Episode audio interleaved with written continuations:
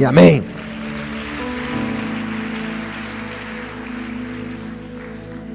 Podemos assentar. Nós não combinamos, na verdade, nunca os levitas sabem a mensagem que eu vou pregar. Nós não acertamos quais são as canções que vão ser ministradas mediante aquilo que vai ser pregado, mas como essa igreja ela é de Deus e Deus cuida de todas as coisas, parece que eles sabem do que eu vou pregar, que daquilo que Deus tinha dado para mim. E as canções hoje durante a adoração prepararam o cenário para que a gente pudesse entregar essa palavra da parte do Senhor para a tua vida, amém ou não? Então, se você está com a palavra de Deus no seu celular, ou ela escrita aí, abra em Mateus capítulo 3, versículo 11. Se você já achou, vai fechando os teus olhos, colocando a mão sobre a palavra de Deus, evite desnecessárias andações. Se concentre naquilo que Deus vai fazer aqui. É bem simples, mas é o suficiente para mudar a história minha e sua essa noite, em nome de Jesus. Amém ou não? Feche os olhos, vamos lá. Vem com teu fogo em meu coração, Santo Espírito, enche-me. Tua glória inunda meu ser,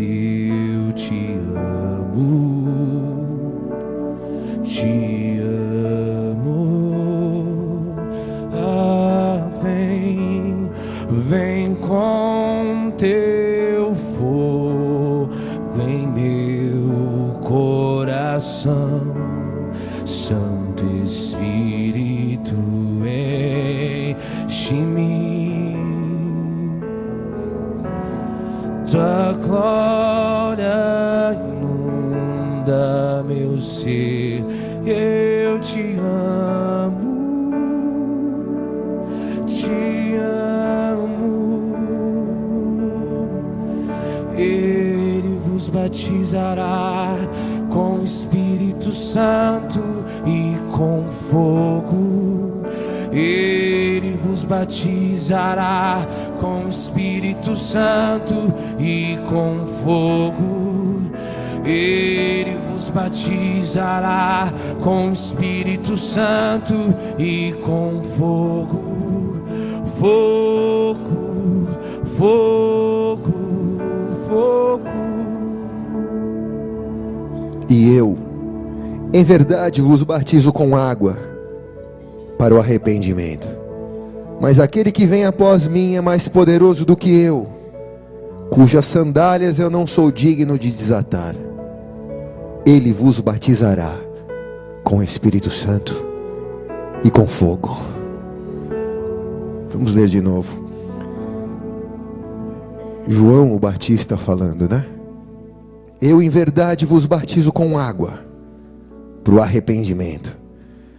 Mas aquele que vem após mim é mais poderoso do que eu, cujo as alparcas não sou digno de levar, alguma tradução diz. Ele vos batizará com o Espírito Santo e com fogo. Repita comigo, diga: Ele vos batizará com o Espírito Santo e com fogo.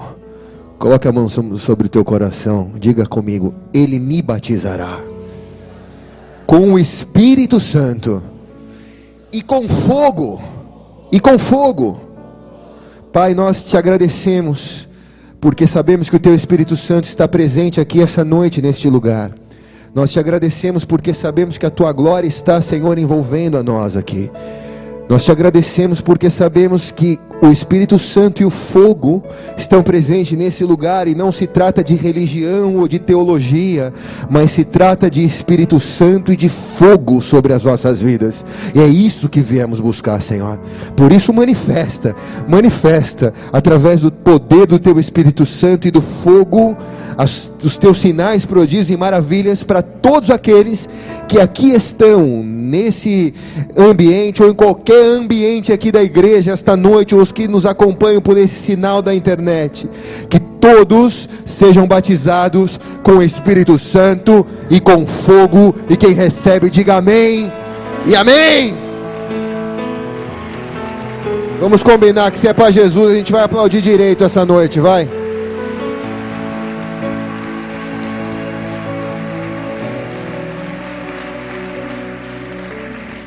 Amados, preste muita atenção. Nós temos ouvido muito acerca do batismo com o Espírito Santo. E João está dizendo aqui sobre o batismo das águas para arrependimento e remissão de pecados, sobre o batismo do Espírito Santo, mas sobre um terceiro batismo. Diz que é o batismo de fogo. Diga fogo. Mais alto, diga fogo. Que não é o batismo do fogo do Espírito Santo, mas está dizendo é o batismo das águas para arrependimento, é o batismo do Espírito Santo e é o batismo do fogo, do fogo. E eu começo a entender que isso são equipamentos que Deus deu para a igreja, para que a igreja possa viver os dias difíceis que como esse que estamos vivendo. Sem essas ferramentas, sem a presença do Espírito Santo, sem o arrependimento genuíno que nos leva a nos batizar nas águas, sem a presença do Espírito Santo e sem o fogo, principalmente sem o fogo, é muito difícil viver nesse tempo com Jesus. Aguenta por um tempo, aguenta por uma estação, por duas estações mas a Bíblia diz que em Mateus capítulo 24 que os tempos são difíceis. A Bíblia diz que pelo multiplicar da iniquidade o amor de muitos esfriará. Não é se vai esfriar, mas está dizendo vai esfriar. E a pergunta é: o que eu tenho feito para proteger o meu amor por Jesus? Se a Bíblia já me avisa que por causa do multiplicar do pecado nesses tempos que estamos vivendo, muitos vão se esfriar no seu amor por Jesus. O que eu tenho feito para manter o meu amor aceso? E qual é a única maneira que eu posso usar para que o meu amor não se esfrie e nem se apague? Diga fogo. Mais alto, diga fogo. Numa noite de frio, no meio de uma selva, no meio de uma mata. Vamos lá, Fábio Júnior. Está muito baixinho e devagar. É o pezinho que está doendo, filhinho? Vou pisar nesse pezinho para ver se está funcionando. São dias em que, no meio de uma selva fria e gelada, eu acendo uma fogueira, e se eu me afasto da fogueira, eu entro para o escuro, corro risco de ser comido por animais, e corro especialmente o risco de esfriar, e por hipotermia morrer. No mundo espiritual, na selva que nós estamos vivendo de mundo espiritual hoje, o fogo do Espírito Santo é indispensável para aqueles que querem manter a chama da paixão por Cristo acesa dentro de suas vidas. Se você se afastar desse fogo, de certo, algo ruim te acontecerá. O seu amor se esfriará ainda que no pé da fogueira esteja apertado, esteja todo mundo se cotovelando para pegar um pouco do calor, é melhor você ficar ali no calor do que se entregar para apostasia, para frieza, para mornidão que tem matado uma geração. Quem está aqui? Pessoas nesse tempo têm, estão abrindo mão de princípios de Deus abrindo mão de estar perto do fogo para conquistar coisas da terra. São dias que nos trazem questões difíceis. Estava avaliando por que existem tantos cristãos que hoje não carregam mais a paixão por Cristo. Quantos irmãos que se converteram junto comigo há vinte e poucos anos atrás e que já não carregam mais a paixão pelas coisas de Cristo. Eram pessoas extremamente apaixonadas por Cristo, mas não carregam mais. por que hoje a igreja tem investido milhões de dólares, de reais, na mídia, em prédios, em edifícios, tem feito inúmeras formas para propagar o evangelho, mas enquanto a igreja está fazendo todo esse sacrifício, todo esse esforço, existe uma multidão dentro das igrejas lutando contra a luxúria, contra o pecado, contra os prazeres desse mundo. Por que há tanta frieza dentro do coração das pessoas hoje? Por que, diz um estudo americano, que mais de 80% dos convertidos acabam se voltando para o pecado? Por quê? Na verdade, eu estava pensando aqui, especialmente nesse mês de aniversário de 15 anos, vendo fotos, filmes passados, é muito difícil a gente conseguir reunir é, imagens para fazer um vídeo como esse simples que nós fizemos, porque sempre há alguém que deixou de amar a Cristo nas imagens, e a gente não quer expor essa pessoa, para que as pessoas disseram, nossa, como essa pessoa amava Cristo, e agora eu estou vendo ela beber no bar. Então é muito difícil isso. Eu pego fotos, às vezes, antigas da igreja, às vezes nem da igreja, às vezes dos pastores que começaram a bola de neve. E parece um obituário. Esse morreu, esse caiu, esse adulterou, esse fez isso. Parece um obituário.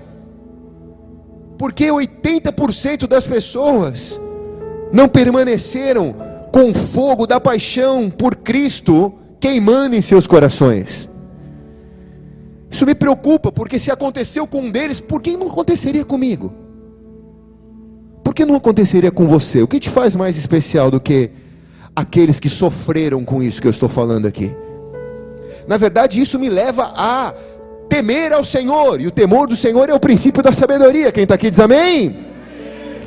E me leva a me perguntar, Senhor, o que eu tenho que fazer para não estar nesse índice de pessoas que o amor pelas coisas do teu reino, a paixão por ti, se apagou? Como nos dias de hoje a gente consegue ouvir pecadores que declaram que tiveram uma experiência do novo nascimento de Cristo, que é muito mais do que eu fiz uma oração na igreja. Não, eu nasci de novo. Mas como é difícil a gente ouvir uma pessoa que nasceu de novo, mas os hábitos não se renovaram. Ela continua sendo a mesma pessoa que antes. Ela diz que ela nasceu de novo, mas não teve mudança de vida. Não se nota a mudança de vida nessa pessoa. Eu creio que a resposta para essas questões desse tempo presente é uma só: a ausência do fogo do Espírito Santo. Quem está aqui? Está sobrando doutrina, está sobrando filosofia, está sobrando igreja, mas está faltando fogo. Mas a palavra do Senhor diz: Ele vos batizará com o Espírito Santo e com fogo. E com fogo. Diga, Ele me batizará. Diga bem alto: Ele me batizará com o Espírito Santo e com fogo. Amém ou não? Amém. Vamos aplaudir Jesus direito então, vai. Eu preciso te dizer isso, meu irmão.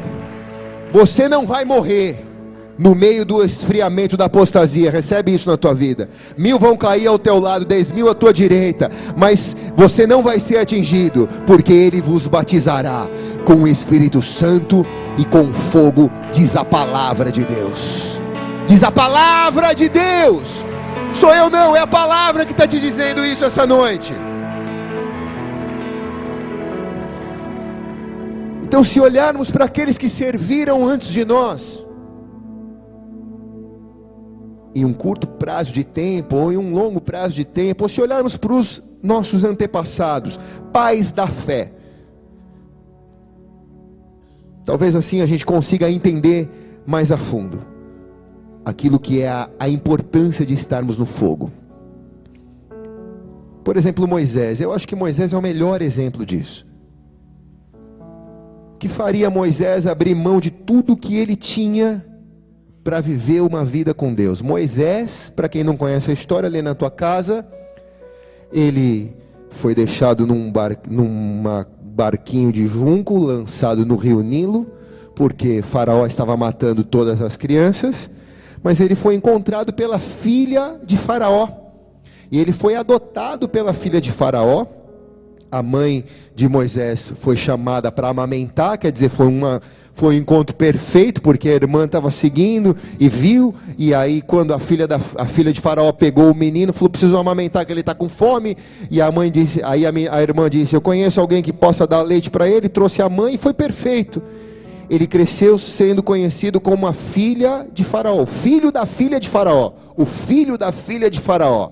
Um príncipe no Egito, a nação mais poderosa que tinha na época. Os Estados Unidos de hoje, mais ou menos. Ele era o príncipe desse, desse, desse governo. Pensa um cara que tinha tudo que ele, que ele pensasse em querer ter, ele tinha aos pés dele. Tudo. Ah, eu quero namorar com essa, ele tinha. Ah, eu quero comer tal, ele podia. Eu quero ir para tal lugar, ele tinha tudo o que ele quisesse. Ele era, ele era o filho da filha de Faraó, príncipe do Egito. Deus vem para ele e diz: Ei Moisés, eu tenho uma promessa com você que faz esse cara largar tudo que ele tinha e ir para uma terra prometida e ser um instrumento de Deus para tirar do Egito 3 milhões de pessoas. Quem está comigo aqui, diga amém. Eu, eu, fico pensando, eu acho que nada podia ser melhor do que o que ele já tinha no Egito. O que, que ele ia ter na terra prometida? Ia ter uma, uma, cara, uma, uma carruagem Ferrari melhor do que a carruagem egípcia que ele tinha, o cavalo ia ser melhor lá, né? Ele ia ter uma comida que no Egito ele não, não, não tinha, ele ia poder ter um palácio no, na terra prometida que no Egito ele não tinha, ele já tinha tudo no Egito, tudo que um cara podia pensar na idade dele, ele já tinha. O que, que Deus tinha que oferecer para ele, para fazer com que ele saísse daquele lugar, para sair do Egito e ir de encontro àquilo que Deus tinha com ele? Moisés, quando começa a crescer, a história dele, não vou contar a história dele, mas é maravilhosa, porque ele, ele, ele sabia que tinha algo dentro dele, ele sabia que Deus tinha separado ele para algo, ele fez o plano dele, ele, ele queria fazer alguma coisa pelo povo dele, ele sabia que ele não era egípcio, ele queria fazer alguma coisa pelos israelenses que eram escravos no Egito. E diz a Bíblia que um dia ele está andando e ele vê alguns senhores egípcios maltratando os escravos israelenses. E aí ele olha para um lado, olha para o outro, não tem nada. E ele vai lá e mata os caras. Só que alguém viu. E quando alguém viu, ele esperava que os israelenses ficassem do lado dele, os israelitas ficassem do lado deles. Esse cara, Moisés é o nosso libertador, Moisés é o cara, nos defendeu. Mas os israelitas falaram: Você é playboy, meu. Você é o filho da filha de Faraó. Você é playboy. Quem te colocou como juiz sobre nós? Quem te mandou fazer isso? Quem mandou te defender? Agora se vira, você que matou o cara, assume o assassinato. E os egípcios falaram: o cara assassinou. Então, se assassinou, nós vamos entregar ele para Faraó. E Moisés foge para o deserto.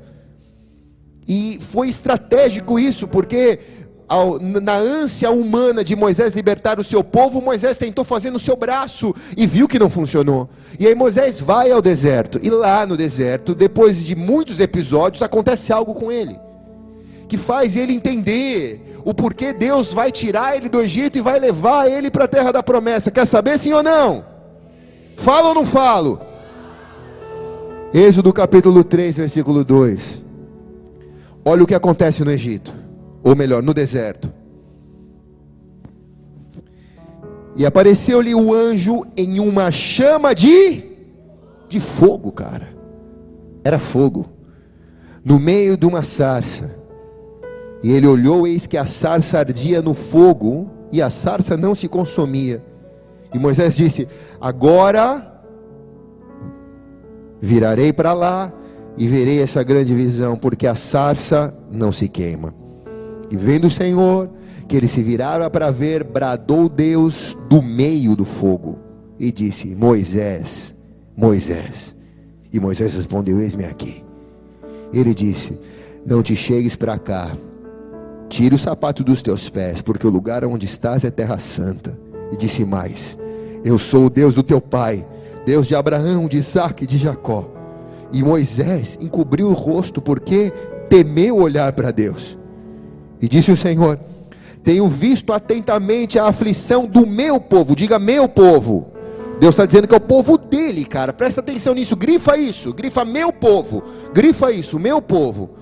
Ele está dizendo que o povo é dele. Eu vi a aflição do meu povo que está no Egito. E tendo ouvido o seu clamor por causa dos, daqueles que o maltratam, eu conheci as suas dores. Até aí. Deus vai até Moisés ali naquele período de deserto, e crente verdadeiro tem que conhecer o deserto. Posso ouvir um amém aqui ou não? Porque quem não conhece o deserto está conhecendo a religião, mas quem conhece o Deus verdadeiro é o Deus que leva os seus filhos para o deserto, porque no deserto os seus filhos são forjados. É no deserto que Deus fala. Através do que, pastor? Através do fogo. O que mudou a vida de Moisés deixou com que ele fosse o playboy do Egito e passasse a transformar ele num libertador de 3 milhões de pessoas. Foi o fogo de Deus que fez com que ele abrisse mão de tudo aquilo que ele vivia de benefício no Egito e cresce numa promessa que ele não sabia o que era, nem onde era e nem o que tinha. Era só uma terra prometida. Deus faz através do fogo Moisés entender o seu chamado. Agora que o fogo falou com Moisés, que o fogo queimou Moisés, Moisés sabia a maneira correta de operar, o modus operandi. Não era matando os egípcios, é, não era no braço da, na, na força do braço, agora era no poder do Espírito Santo, no poder do fogo de Deus, que o faraó ia libertar os egípcios. Quem está aqui? Agora Moisés tem autorização de Deus para voltar ao Egito e para falar com o Faraó. Agora Moisés tem o rema de Deus, ele tem a palavra viva de Deus, ele tem o sim de Deus. Então Moisés retorna, depois de anos no deserto e daquele encontro com o fogo, ele retorna ao Egito. Estou resumindo muito a história dele, tá? Mas agora ele, re, ele retorna ao Egito diferente, transformado. O Egito já não ia mexer mais com ele, ele não caía mais na ira, na raiva, no nervosismo, no sentimento de autojustiça, porque agora ele está marcado com algo que se chama fogo de Deus. Ele está batizado com fogo. Então ele começa a saga para tirar o povo do Egito. Você assistiu a novela, então você já sabe, né? Ele começa a saga para tirar o povo. Deus fala, ele fala ao Faraó, o Faraó fala que não, e Deus manda uma praga. Aí Deus fala, ele fala ao Faraó, Deus, o Faraó fala que não, ele manda outra praga. E aí vai, vai, vai, vai, vai, vai, vai, vai, vai. Deus fazendo aquilo para amolecer o coração do Faraó, até que os primogênitos morrem, e o Faraó fala: Cara, pega tudo que é seu e leva o povo daqui. E Moisés sai do Egito com mais ou menos 3 milhões de pessoas. Quem está aqui? Ele sai para onde, pastor? Pergunta: para onde, pastor? Talvez alguém diga, alguém, alguém diga, para a terra prometida. Na verdade, o destino final era a terra prometida. Mas Deus não tirou eles do Egito para a terra prometida. Deus tirou eles do Egito para que Deus pudesse conhecer aquele povo e para que aquele povo pudesse conhecer a Deus. Deus está chamando aquele povo para Ele primeiro, antes de levar para a terra prometida. Antes da terra prometida, eles precisavam passar por algo que Moisés tinha passado. Eles precisavam passar pelo fogo de Deus. Porque se eles não encontrassem o fogo, a terra prometida ia virar terra de idolatria, porque o Egito ia estar dentro deles ainda, e tudo que a terra prometida tinha ia ser idolatrado, e eles não iam dar toda a honra e toda a glória a Deus. O que fez Moisés se transformar num homem com princípios reais, eclesiásticos, bíblicos, reais, com princípios espirituais, foi um encontro com fogo, e da mesma maneira Deus ia propor para 3 milhões de pessoas. Eu vou tirar esse povo e vou levar esse povo para o deserto para me adorar, diz a palavra. para mim conhecer, para que eles vejam o fogo e vendo o fogo sejam batizados. E consequentemente a terra da promessa se cumpra sobre a vida deles, mas primeiro eles sejam batizados com fogo, para que nada daquilo que eu faça para a vida deles seja maior do que aquilo que eu sou. É assim que Deus pensou. Quem está aqui? Quem está aqui? Êxodo capítulo 5, versículo 1. Parte B: Depois foram Moisés e Arão e disseram a Faraó: Assim diz o Senhor Deus de Israel: Deixa o meu povo ir para que me celebre uma festa no deserto. Não é, Faraó, deixa o povo ir para que eles possam ir para a terra prometida. Não, mas para que eles celebrem uma festa no deserto. Veja bem o foco do pedido: deixa o meu povo ir para me adorar. Deixa o meu povo ir, tira o meu povo do Egito para me adorar.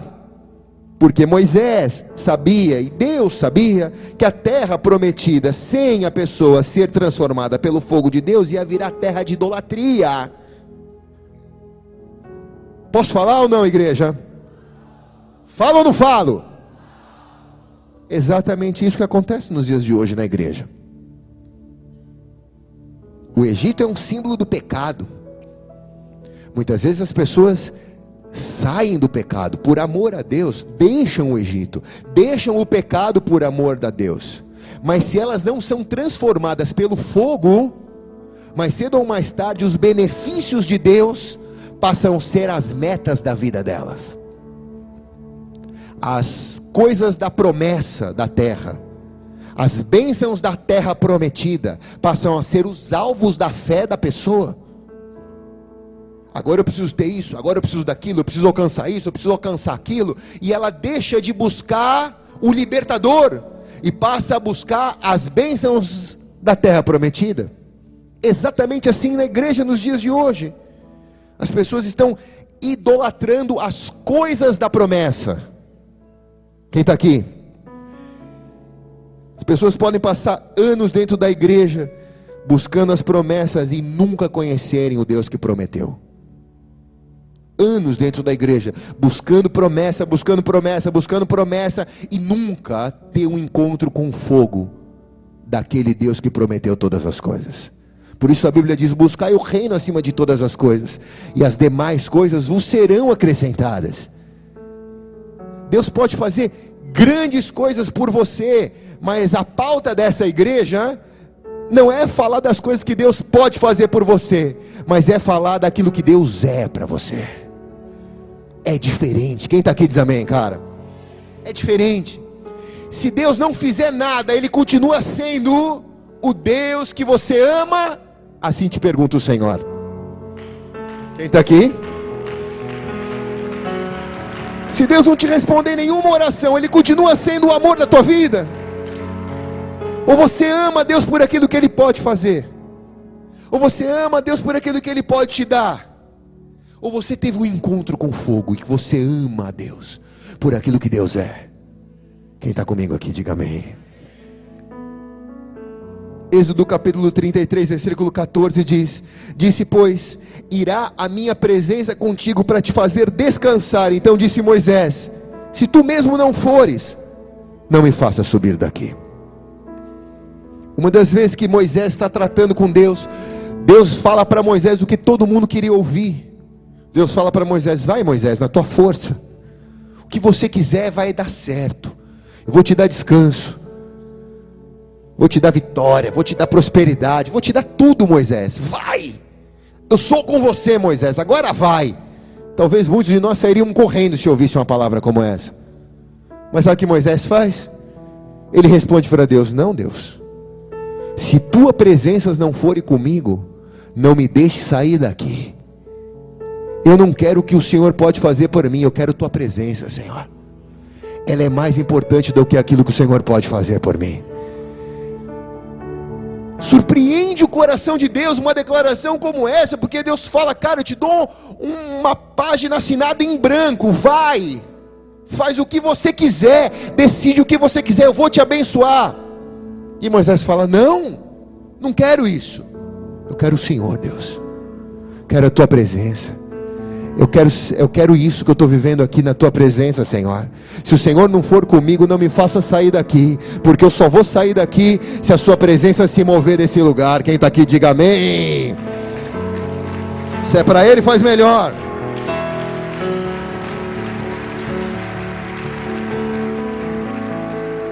Então aqui mostra a diferença de um homem que é marcado pelo fogo. Moisés, o zelo pela presença de Deus. Ele quer a presença de Deus mais do que o que a presença de Deus pode proporcionar para ele. Então agora que eu vou começar a pregar, tá, irmãos? Então Deus marca um encontro com aquele povo, 3 milhões de pessoas saindo do Egito, sem contar todos os o, o, o ouro, os brincos, as joias, todos os tesouros que Deus ordenou que, que os egípcios dessem para o povo, para que eles não saíssem de mão vazia, eles saíram com os despojos, saíram milionários do Egito, cara. 3 milhões de pessoas caminhando no deserto e Deus marca um encontro. Ele é o Deus que tirou o povo do Egito. Escute bem, olha o currículo. Ele é o Deus que abriu o mar vermelho e fez o povo passar sem sequer molhar a planta dos pés. Ele é o Deus que, quando o povo teve fome no deserto, fez comida cair do céu. Ele é o Deus que, quando o povo teve sede, ele fez sair água da rocha. Três milhões de pessoas comeram a comida do céu e beberam a água da rocha.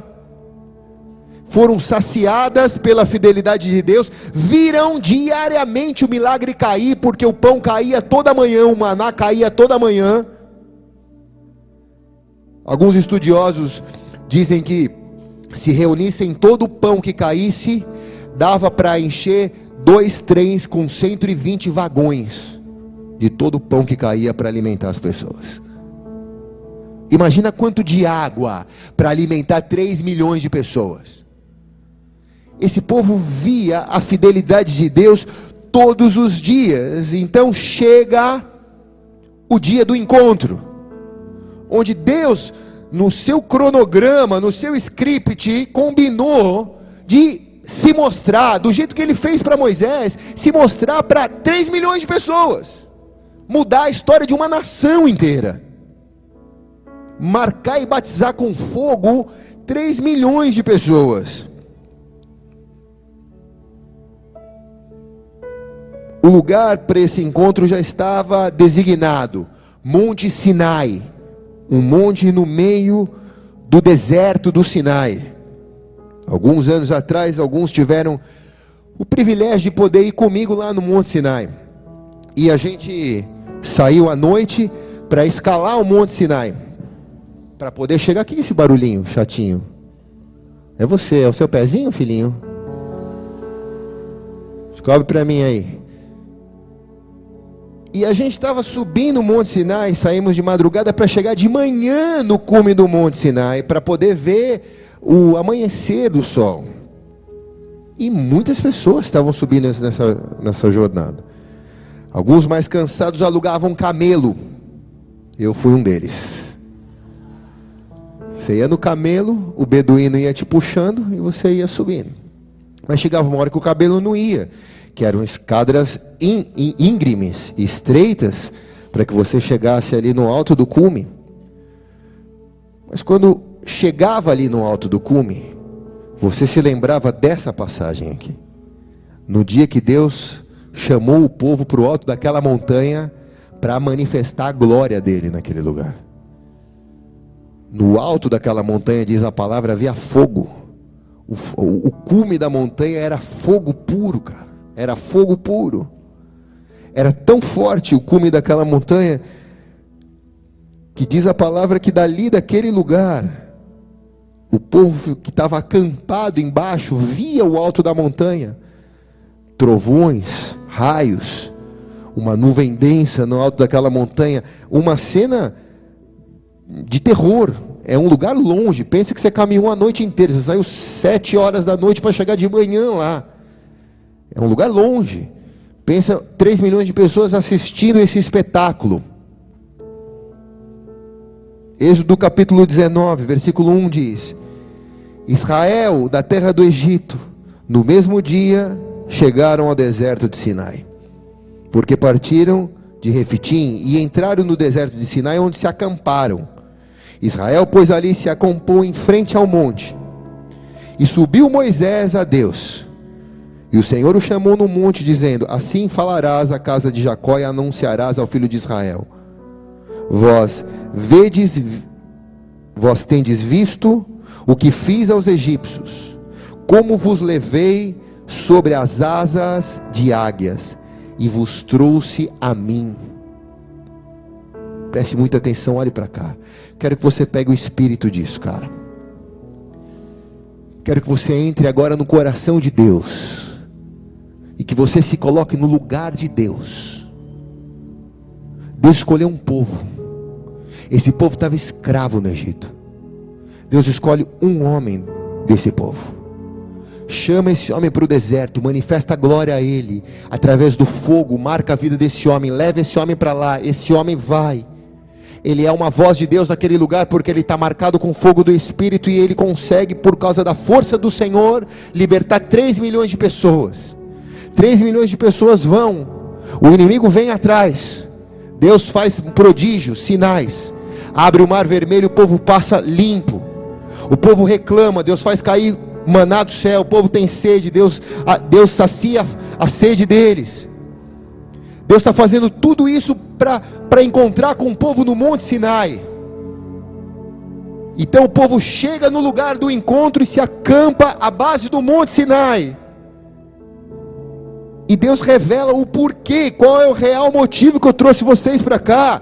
E olha, Deus não fala assim: eu trouxe vocês para cá porque eu vou prepará-los para a terra prometida.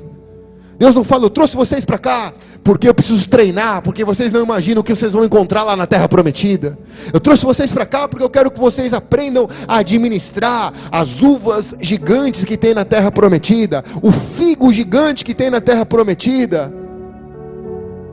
o ouro que tem na terra prometida. Deus não diz isso, Deus diz assim: eu trouxe vocês para mim. Para mim. Diga para mim. Eu fiz tudo isso para trazer vocês para mim. Esse é o coração de Deus. Eu fiz tudo para trazer você para mim, assim te diz o Senhor, cara. Tudo. Filho, eu posso te dar tudo que você quer. Mas eu fiz tudo para trazer você para mim, assim te diz o Senhor. Esse é o coração de Deus. Esse é o coração de Deus. Deus quer você para Ele. Deus não quer você para religião, nem para religião evangélica. Deus quer você para Ele. Ele fez tudo para trazer você para Ele. O real motivo é esse. Deus queria intimidade com o povo. Moisés sabia o que tinha transformado a vida dele. Moisés sabia quem ele era antes do fogo e quem ele se tornou depois do encontro com o fogo. Moisés sabia disso. E agora eu quero que você tente se colocar no, dentro do coração de Moisés. Do coração de Deus você já entendeu. Há uma expectativa. Deus montou um, um jantar para o povo. Deus está ali esperando no Monte Sinai, ansioso, com uma expectativa de que aquele povo vai estar tá ali na presença dele. Agora se coloca no lugar de Moisés. Moisés sabia que o que mudou a vida dele foi aquele encontro com que ele teve com o fogo no deserto. E ele está olhando para todos os seus compatriotas, para os seus irmãos e irmãs, e ele está dizendo: vai todo mundo ser mudado do jeito que eu fui mudado, vai todo mundo ser transformado do jeito que eu fui transformado, porque o mesmo fogo que eu vi, vai todo mundo ver. Então todo mundo vai amar a Deus acima de todas as coisas, todo mundo vai querer Deus acima daquilo que Deus pode fazer. Moisés está empolgado com aquele encontro também. Ele está empolgado em ver o povo em que ele tanto trabalhou para sair do Egito chegar e olhar para o fogo de Deus. Moisés sabia que não era para conduzir esse povo direto para a terra prometida ele sabia que esse pit stop era obrigatório. O pit stop do Monte Sinai, que é o pit stop de conhecer o abençoador, o único que pode te satisfazer em todas as coisas. Aquele que não precisa ficar te dando coisa para te satisfazer. Se você conhece ele, você é satisfeito. Quem está aqui diz amém, cara. Aquele que não precisa ficar atendendo pedido de oração. Porque se você conhece a presença dele, as demais coisas vos serão acrescentadas. Amém ou não? Se é para Jesus, faz melhor. Moisés sabia. Então, desculpa, cara, isso talvez faça rasgar a sua teologia de prosperidade. Deus tem prazer em te prosperar, mas a verdade é que Deus quer você para Ele primeiro. Ele te chamou para Ele. Ele sabia, Moisés sabia que o coração de Deus não ia ser revelado nas bênçãos da terra prometida, mas que o coração de Deus ia ser revelado na intimidade do fogo. Por isso o pit stop era importante. Porque se o povo fosse direto para a terra prometida, era tanta promessa que ninguém ia conhecer a Deus. Que ninguém ia saber quem era o Deus daquela terra. Quem era o Deus da intimidade. Tudo bem até aqui, sim ou não? Posso falar ou não, igreja? Só que a coisa começa a ficar difícil aqui. Porque o povo está ali esperando. Deus está ali no monte esperando. Está tudo montado, o cenário está montado. Mas agora Deus pede santidade. Porque Hebreus 12 diz que sem santidade ninguém vai ver a Deus. No versículo 9 diz assim: E disse o Senhor a Moisés: Eis que virei a ti numa nuvem espessa, para que o povo ouça, falando eu contigo, para que também creiam eternamente. Porque Moisés tinha anunciado as palavras do seu povo ao Senhor. Disse também o Senhor a Moisés: Vai ao povo, santifica-os hoje e amanhã, e lavem eles as suas roupas, estejam prontos para o terceiro dia, porque no terceiro dia o Senhor descerá diante dos olhos de todo o povo no Monte Sinai. Diga todo o povo. Diga mais alto: todo o povo. Não era só para alguns, era para todo mundo, era para 3 milhões de pessoas. Deus ia vir no alto para 3 milhões de pessoas serem mudadas de uma só vez. Qual era o preço, pastor? O preço é: se santifica três dias. No terceiro dia ele vai vir. Se santifica. Moisés fala ao povo: se santifica três dias e lava as vestes de vocês. E Moisés está dizendo mais ou menos isso: olha. Deus tirou vocês do Egito, mas agora Deus vai tirar o Egito de dentro de vocês. Vocês vão ter que lavar as vestes. Lavar as vestes é Santidade é se santificar. Aquele que peca não peca mais. Aquele que mente não menta mais. Se santifica, se separa, busca a Deus três dias. Porque a glória vai vir e você vai ver a glória de Deus.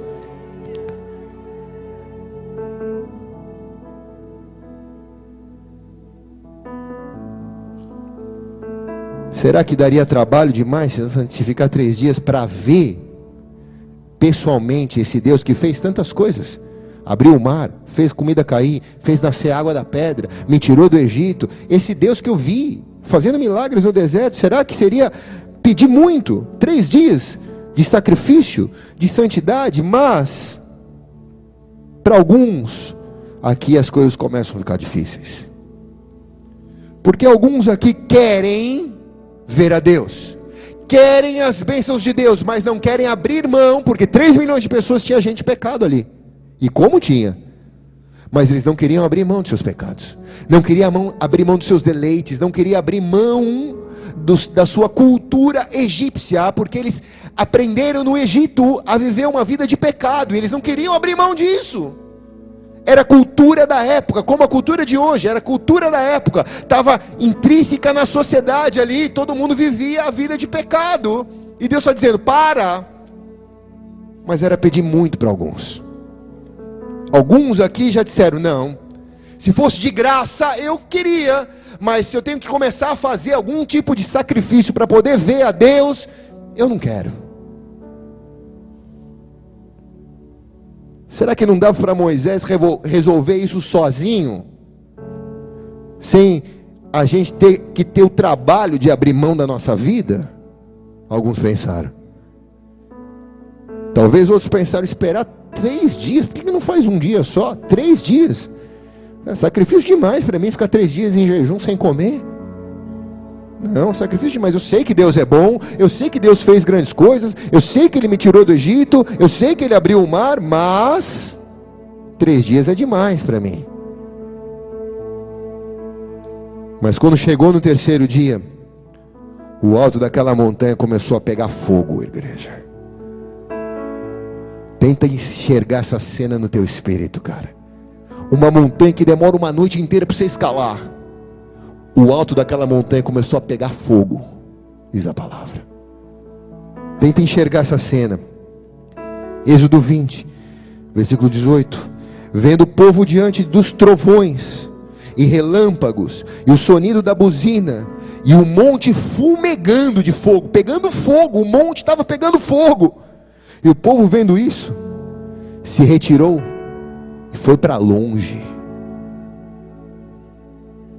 Foi para longe. Espera aí, está escrito isso? Está dizendo que o povo foi para longe? Está dizendo que o povo foi para longe. Fugiram. Fugiram da presença de Deus. E disseram a Moisés o que? Moisés, fala tu conosco e ouviremos. Mas não fale Deus conosco, para que a gente não morra, porque ninguém se santificou. Está todo mundo em pecado aqui. Então, vai lá, fala, fala Deus contigo e depois você fala com a gente, mas senão a gente vai morrer. Disse Moisés ao povo: Não tem mais. Calma, não temam. Deus veio para nos provar, para que o seu temor esteja diante de nós, a fim de que não pequemos mais. Deus vai perdoar os pecados, o fogo vai tirar a iniquidade de dentro de vocês. Calma, não desiste, não temas. E o povo estava em pé, longe, longe. Moisés, porém, se achegou à escuridão onde Deus estava. Cara, olhe para cá. Nós estamos falando do Deus que fez tudo isso que falamos que Deus fez. Deus fez o mar abrir Pão caiu do céu, alimentou 3 mil pessoas. A Bíblia diz que esses 3 milhões de pessoas, em Salmo 105, 37, diz que eles eram fortes e cheios de saúde. Pensa numa cidade com 3 milhões de pessoas que ninguém está doente.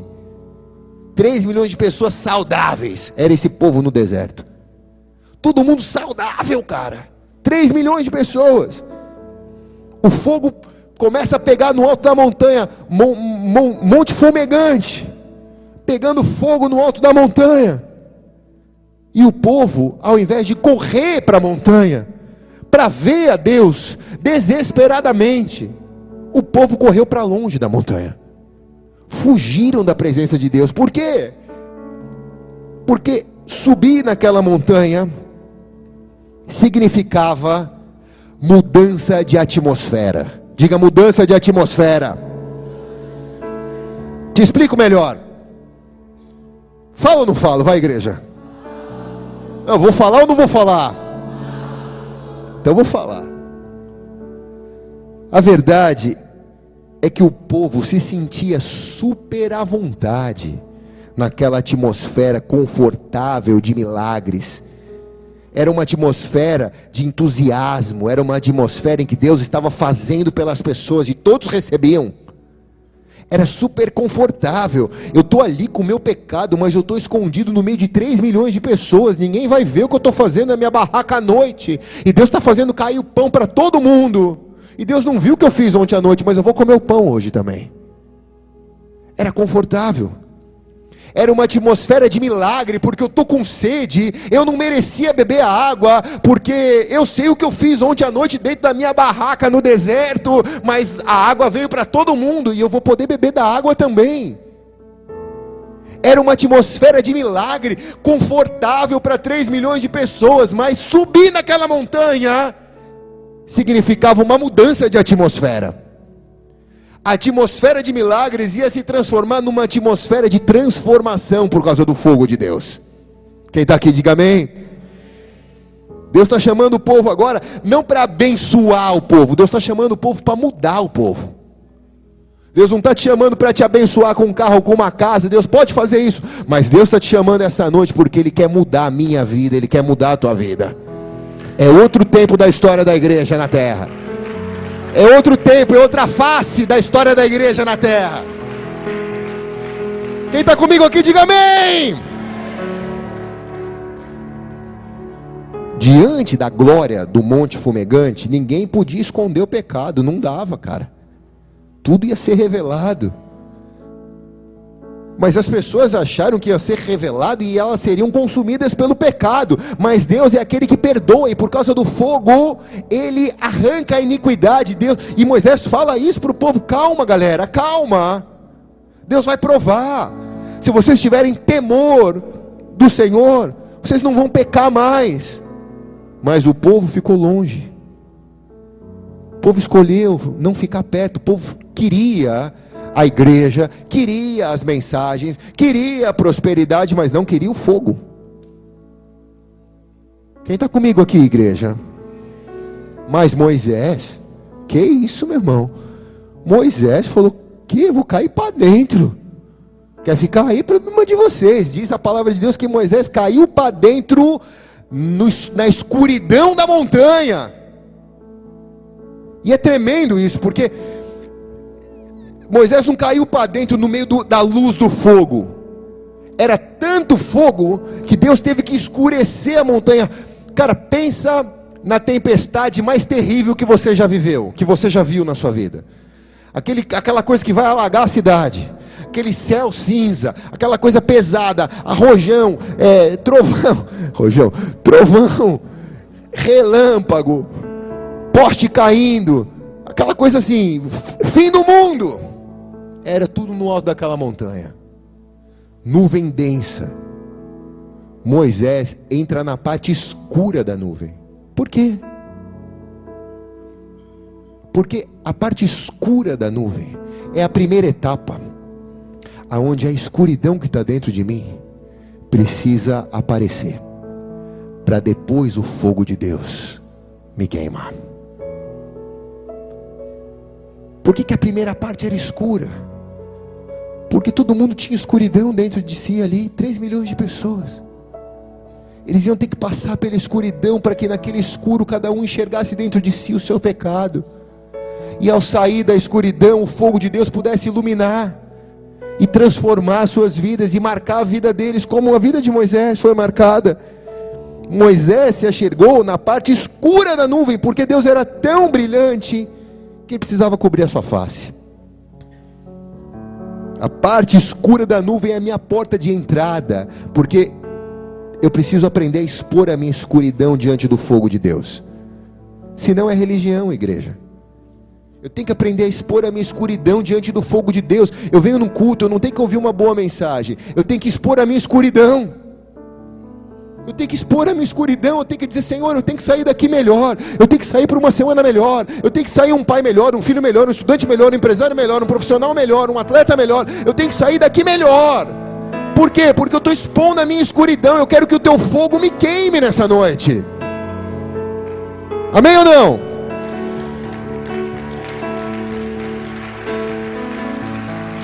Puxa, meu Deus. Já estou acabando, tá? Ah, gostei. Deus está chamando você para ter um relacionamento íntimo com Ele. Íntimo com Ele. Ele quer que você tenha experiências com Ele. Ele não quer que você viva pelas experiências que Moisés viveu. Ele não quer que Moisés seja um intérprete. Ele quer que você experimente ter experiências com Ele. Ele não quer que você fique vindo aqui na igreja ouvindo as experiências que eu e a pastora temos com Deus. Ele quer que você tenha suas próprias experiências com Ele. Os seus momentos com Ele, os seus milagres com Ele, as suas libertações com Ele. Quem está aqui, diga amém, cara. Vai chegar a hora que o fogo está sobre você, e é você e o fogo, cara. É você e o fogo. Uma vez o rapaz me ligou e disse: Pastor, aconteceu uma situação super delicada, cara. Minha esposa está endemoniada aqui. Dá para vir aqui expulsar o demônio dela? Falei: Não. Ele, mas como não? Falei: Não, porque o mesmo fogo que está sobre mim está sobre você. Vai você expulsa você o demônio dela. Ele disse: Hum, esse é o problema, pastor, porque eu, estou em pecado. Então se arrepende do seu pecado, pede perdão ao Senhor em nome de Jesus, vai você expulsa o demônio dela. Por quê? Porque assim é o fogo de Deus, tanto quanto é para mim verdadeiro, é para você também, sim ou não? Não existe clero e plebe. Não existe isso, cara. No pé da cruz o terreno é plano, todos nós somos iguais. O fogo é para mim do jeito que é para você. A mesma sarça que falou com Moisés ia falar com 3 milhões de pessoas. Mas 3 milhões de pessoas amarelaram. Não subiram no, não subiram no, no, no monte, não quiseram ter experiência com fogo. A verdade, eles queriam que Moisés ouvisse a Deus e falasse para eles. Eles até se comprometerem a obedecer tudo que Moisés fa falasse. Eles, na verdade, com isso, eles poderiam continuar tendo contato com Deus, sem ter que lidar com as trevas internas deles. É o que eles queriam, é o que a igreja quer hoje. Eu vou na igreja como uma missa evangélica, tenho contato com Deus, mas continuo lidando com as minhas trevas. Não preciso expor elas. As boas intenções daquele povo não resultaram em resultados corretos. Na verdade, boas intenções para Deus nem sempre se resultam em resultados corretos. Porque a maneira que Deus opera é diferente. Quem está aqui diz amém, cara. Será que nós, ao ouvirmos a palavra de Deus por intermédio de outros, estamos com isso nos afastando da montanha? Porque é mais fácil, né? Eu vou num culto, o pastor fica o domingo inteiro preparando a palavra, nem toma banho direito, aleluia para chegar lá para pregar a palavra e eu pego tudo mastigadinho, né? Então é bom para isso, mas durante a semana eu sou um agente secreto de Jesus. Nem sei quem é Jesus. Mas de domingo vou lá, pego o meu sermão mastigadinho. Será que você, ao ouvir as palavras de Deus por intermédio de outros, não está se afastando da montanha? Será que você tem buscado ter intimidade com o fogo? Será que você tem buscado ter intimidade com Deus? Será que você tem, tem tido os teus momentos com Deus? Ou você depende de mim ou de alguém que está aqui para ter momentos com Deus? Será que você depende dos cantores, dos levitas para ter momento com Deus? Ou será que você consegue ter os seus momentos com Deus? Com fogo só de Deus. Quem está aqui, diga: fala a Deus. Será que temos medo de ouvir a voz de Deus? Por isso não fazemos isso? medo de expor o nosso coração, medo de expor a nossa escuridão, por isso não fazemos isso? Será que a nossa preocupação é não chegarmos demais perto da montanha? Porque talvez alguma coisa seja revelada ali perto da montanha que eu esteja fazendo e que eu não quero parar de fazer. Então eu vou até onde dá para mim. É um porto seguro. Mas eu não quero chegar perto da montanha, porque vai que um raio daquele cai e revela que isso que eu tanto gosto de fazer, eu não posso fazer. Então eu vivo uma, uma vida morna com Jesus, e os mornos serão vomitados, diz Apocalipse. Quem está aqui? Cara, Moisés ficou extremamente desapontado com a resposta daquele povo. O povo disse: Nós não queremos Moisés. Mas eu fico pensando, Deus. Moisés já disse, cara, vocês não querem, como vocês são tolos. Como vocês se recusam a não subir diante do Deus vivo que fez tantas coisas para vocês, mas eu não vou ficar convencendo vocês disso. Moisés ficou extremamente desapontado, mas fico imaginando Deus, Deus, Deus, Deus fez aquele encontro. Deus chamou o povo para perto deles, Deus fez aquilo. Fico imaginando a expectativa que Deus tinha de se mostrar para todo aquele povo, para fazer tudo aquilo. Deus não podia obrigar o povo a subir, Deus não podia fazer um, um, uma, uma oração e dizer: Eu vou fazer nascer no coração do povo a obrigação de subir no monte para todo mundo me conhecer. Deus não faz assim. Deus ele não programa robôs, Deus tem filhos. É diferente. Quem está aqui diz amém, cara. Deus te deu liberdade, livre-arbítrio para você decidir se você quer ou não quer. Mas eu fico pensando como Deus se decepcionou disso, cara. E o momento mais decepcionante para Deus é esse, porque em Deuteronômio 5:30 disse Deus a Moisés: "Vai e diz ao povo para eles voltarem para as tendas". Cara, pensa comigo. Pensa comigo, você arruma uma mesa, você põe a sua melhor comida, você põe o seu melhor talher, você prepara tudo para receber tão bem as pessoas. Você faz os convites. Aí chega no dia do jantar, as pessoas viram para você e diz: "Não quero comer com você. Não gosto da tua presença. Me preocupo com a tua presença. O que, vocês vão conversar? O que a gente vai conversar nesse jantar? Você vai me perguntar as coisas da minha vida? Você vai se intrometer na minha vida? Não quero comer com você. E Deus fala: tudo bem então, volta para tua casa. E fica todo aquele banquete para 3 milhões de pessoas colocado na mesa. Só sobe um cara, Moisés. Quem está comigo aqui, cara? Só subiu um, Moisés. Eu fico pensando, Senhor, Deus, me perdoa, mas será que eu ia ser um dos três milhões que ia amarelar? Ou será que eu ia me arriscar e subir junto com Moisés? Que momento decepcionante para Deus. E aqui eu preciso te dizer uma coisa: fala ou não fala, igreja? A pior hora daquele povo foi essa. Porque Deus podia ter vindo. Se fosse eu no lugar de Deus, eu falaria: Não, sobe, meu vai ser rápido. Não, fica tranquilo, eu vou contar o que tem na terra prometida. Deus podia ter convencido o povo a subir.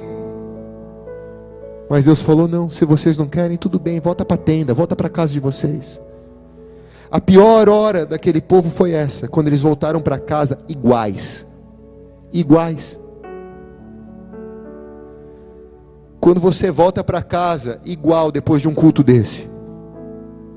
Entrei da mesma maneira e saí igual. Era melhor nem ter vindo. Qual o problema, pastor? O problema foi a igreja? Não é, meu irmão. O problema é que você não subiu a montanha. O fogo está na montanha. E Deus quer que todos vejam o fogo dele. E o maior problema, o cenário mais duro, é quando você sai igual da presença de Deus. Diga misericórdia. Isso acontece ainda hoje. Nós, pastores, lidamos com pecado constantemente, diariamente, e é duro. Cada hora é um tipo de coisa. Mas eu sempre vejo a pior hora na vida das pessoas. E sempre a pior hora não é quando um homem vai para a cama com uma mulher que não é a sua. Não é quando um empresário pega um dinheiro ilegal do seu sócio. Não é a pior hora. Não é quando um jovem que quer autoestima ou que quer ser reconhecido passa uma noite bebendo. Ou quando alguém que quer ter algo vai preso por roubar. Não é a pior hora. A pior hora é quando qualquer um desses recusa o convite do Senhor para deixar os desejos desse mundo. Essa é a pior hora. Porque se eles tivessem aceito o convite do Senhor, nada daquilo teria acontecido. A pior hora da vida de um homem não é quando ele peca, mas a pior hora é quando ele se recusa a ser transformado para não pecar mais. Três milhões de pessoas morreram no deserto. Uma nova geração teve que ser levantada porque eles se recusaram a estar na presença de Deus.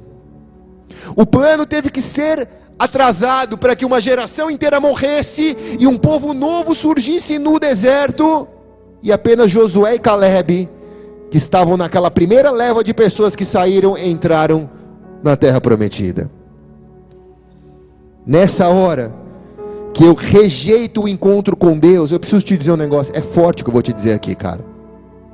O céu chora. O céu chora quando você rejeita ser transformado pelo fogo de Deus. O céu está chorando por muitas pessoas aqui. O céu está chorando por muitos maridos, por muitas esposas que estão aqui na igreja chorando pelo marido, mas o marido se recusa ser transformado, ou vice-versa, e o céu está chorando junto. O céu chora.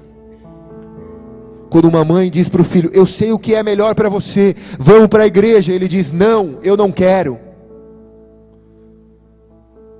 Eu não quero ir para a igreja, eu quero usar o crack. O céu chora. O céu chora. Quem está aqui? Aí tem as cenas do próximo capítulo que eu conto outro dia, tá? Tá bom, só vou dar uma pincelada então. Vou falar. Para essas duas pessoas eu vou falar. Vou falar então. Bem rápido, outro dia eu prego sobre isso. Deus não quis levantar o sacerdote. Deus não queria que um homem apenas fosse o porta-voz. Deus queria que o povo inteiro fosse. Mas o povo não quis e Deus mandou levantar Arão. Arão também se recusou a subir no monte com Moisés e ficou ali com o povo. E Deus falou: tira um do povo e levanta ele como sacerdote. Esse, Nadab, Abiú e outros 70 líderes. Manda esses caras subir para um patamar intermediário. Vai tu, Moisés, lá em cima. Essa galera vai num patamar intermediário e eles vão ministrar o povo. Nesse dia, Moisés começa a demorar, o povo começa a ficar aflito.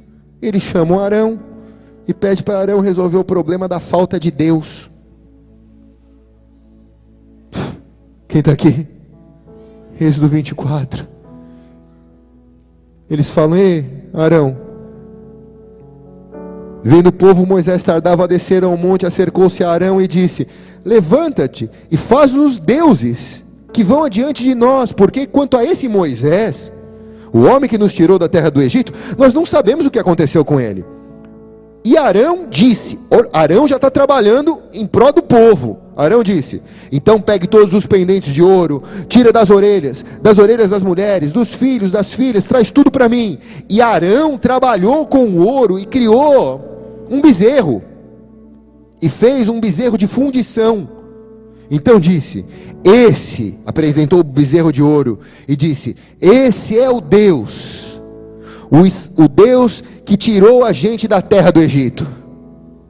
E Arão, vendo isso, edificou um altar por bezerro e apregoou Arão e disse: Amanhã vai ter uma festa ao Senhor. Todo mundo vai madrugar e vai trazer holocaustos, vai trazer ofertas, e todo o povo vai comer e beber e vai se levantar aqui diante do bezerro. Versículo 7, cara, presta atenção. Você grifou lá no começo do culto, agora grifa de novo. Então disse o Senhor ao povo, disse ao Senhor a Moisés: Vai, Moisés, desce agora do monte, porque o teu povo, agora já não é mais o meu povo, lembra que era o meu povo? O meu povo que eu tirei do Egito, lembra? Sim ou não? Agora já não é mais o meu povo, Deus está dizendo. Agora Deus está dizendo para Moisés: Moisés, o povo é teu agora teu povo que fizeste subir do Egito tem se corrompido. Deus está dizendo, já não é mais meu. Quem está aqui? Deus está dizendo, já não é mais meu, agora é teu, Moisés. O povo que deveria estar com Moisés na montanha não estava. Surge um povo religioso que quer ver algo acontecer. Arão, que deveria estar com Moisés na montanha, não estava estava numa zona de conforto, levanta um bezerro, dado pela oferta dos irmãos, o ouro dos irmãos, ele levanta um bezerro, um, bezerro, bezerro, né, amor? Um bezerro, e eles atribuíram o nome do bezerro, nas traduções diz de Iavé, é o nome de Deus, Iavé, Iavé é o nome de Deus. Eles chamaram o bezerro de, de Deus, de Iavé. Sabe o que eles estão falando? Sabe, sabe o que eles falaram para Deus? Eles falaram: olha, tudo que você fez por nós, nos tirar do Egito, fazer cair comida do céu, beber água da pedra, abrir o mar vermelho, nos libertar da escravidão do Egito, tudo que você fez, você é esse bezerro. Esse bezerro é o Yahvé. Reduziram a Deus a a um bezerro de ouro. Quem está aqui? Deus olhou para isso e falou: Não é mais meu povo. Agora é teu povo, Moisés. Agora é o teu povo. Aqui, aqui é outra história, igreja. Aqui é outra história. Mas a verdade é que talvez hoje Deus esteja olhando para a igreja da nossa geração e esteja dizendo: Não é meu povo. Tem um remanescente fiel, mas não é o meu povo. Talvez Deus esteja olhando para a igreja da nossa geração, em todas as nações, está dizendo: buscam a minha presença, falam do meu nome, fazem prodígios e sinais no meu nome, mas eu não vos conheço. Como diz a palavra, não vos conheço. Por quê? Porque nunca foram batizados com o Espírito Santo e nem com fogo.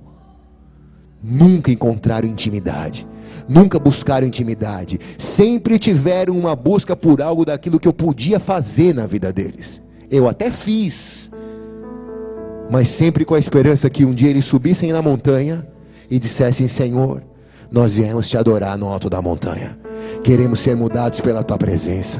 Queremos que a tua face possa renovar a nossa face e tirar o pecado de dentro de nós. Queremos que o fogo possa queimar, Senhor, e jamais se apagar. Queremos que o fogo, Senhor, se acenda e nunca se apague. O que o Senhor fez, glória a Deus por isso. Mas se o Senhor não quiser fazer mais, nós queremos estar no alto dessa montanha. Tira a escuridão de dentro de nós. Tira a escuridão de dentro de nós. Porque o Senhor é o Deus Yahvé. O Senhor é grande. Grande é o Senhor. O Senhor não é um bezerro o Senhor não é um carneiro, o Senhor não é aquele Deus da cruz, o Senhor é o grande Deus, o poderoso El Shaddai, o que fez todas as coisas, que me chamou para me mudar na tua presença. Eis-me aqui, Senhor, eu estou na tua presença.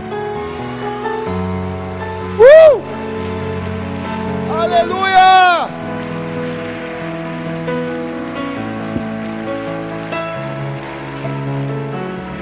Deus te chama essa noite. Cara, tá na igreja é um bom lugar para estar, tá, mas tem um lugar melhor. No alto da intimidade, do fogo de Deus. Deus te chama para esse lugar essa noite. Tá na igreja, é um dos melhores lugares da terra para você estar, tá, é na igreja, porque você só vai ouvir coisa boa, você só vai conhecer pessoa que está pecando e que quer parar de pecar. Você não vai conhecer um monte de santo, você vai conhecer um monte de louco que quer ser santo. Mas é assim, igreja é, é, assim, é um hospício, quase que um, quase que um hospital psiquiátrico, vai. A igreja é assim. Mas está todo mundo querendo fogo, buscando a presença de Deus. Buscando a presença de Deus. Olhe para você hoje. Será que você está entre os 3 milhões convencionais? Não estou falando que é tradicional, não, tá? Tem os crentes tradicionais. Mas aqui é uma nova Classificação de crente é o crente convencional. Estou criando agora isso. Uma nova nomenclatura. O crente convencional é aquele que vive por conveniência. Eu vou na igreja por conveniência. Eu vou na igreja porque preciso. Vou na igreja porque quero. Mas se eu não quiser, eu não vou mais. Mas também existe o crente apaixonado. Aquele que diz: Senhor, onde estiver o fogo, eu ali estarei. Senhor, eu não tenho medo das, das trevas, das densas nuvens de trevas, porque eu estou em trevas. E eu quero entrar no meio das trevas para que as minhas trevas possam brotar, Senhor, e a tua luz ilumine as minhas trevas e me transforme numa pessoa nova. Sabe, eu não quero ser de plástico, eu quero ser verdadeiro. Quem está aqui diz amém, cara. Eu não quero ser de plástico, eu quero ser verdadeiro, Senhor, na tua presença. Eu não quero fingir que eu gosto, eu quero gostar de verdade do Senhor, Deus. Eu não quero fingir que eu estou adorando, mas eu quero adorar de verdade. Eu quero sentir o que eu não senti, Senhor. Eu quero sentir um toque que eu nunca senti ainda. Eu quero me entregar. E talvez não seja da noite para o dia, demore três dias, mas eu vou me santificar, eu vou lavar as minhas vestes, para quando o fogo descer da montanha, estar tá pronto para subir na tua presença. Uh!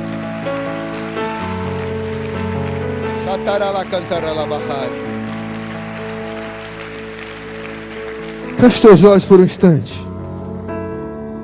Recline sua cabeça. Oh. Ele vos batizará com o Espírito Santo e com Se você quiser isso, vai se colocando de pé. Ele vos batizará Vai levantando as tuas mãos. o O mesmo fogo de Moisés é o fogo que está aqui esta noite. Ele vos batizará com o Espírito Santo e com fogo, fogo, fogo, fogo. Ele vos batizará com o Espírito Santo e com fogo. Ele vos batizará com o Espírito Santo e com fogo.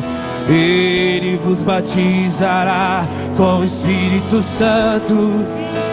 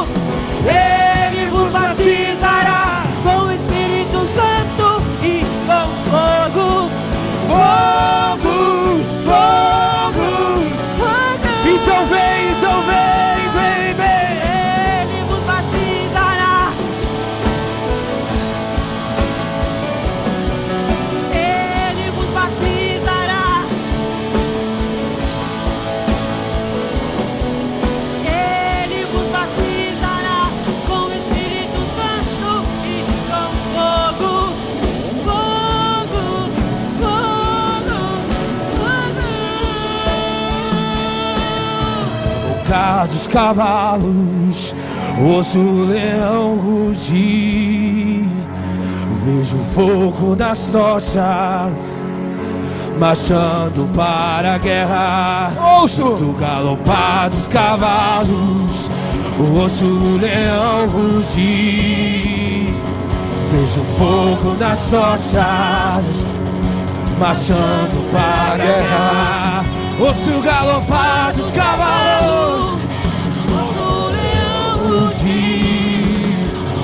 Vejo fogo nas tochas, marchando para a guerra. Sinto galopar dos cavalos, ouço o leão rugir.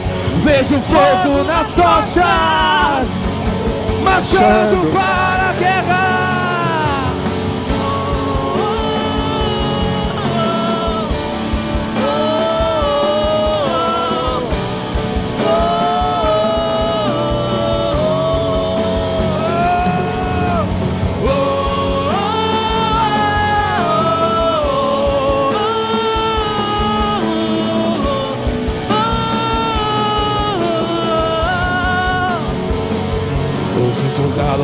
Dos cavalos, ouço o leão rugir. Diga, diga, marchando para a guerra. Sinto galopar Eu sinto, eu cavalos. sinto, ouço o leão rugir. Vejo fogo nas tochas, marchando para a guerra. Sinto galopar dos cavalos, o leão rugir. Vejo fogo nas tochas. Oh, marchando para a guerra. Sinto o galopar dos cavalos. O leão rugir. Vejo fogo nas tochas, marchando para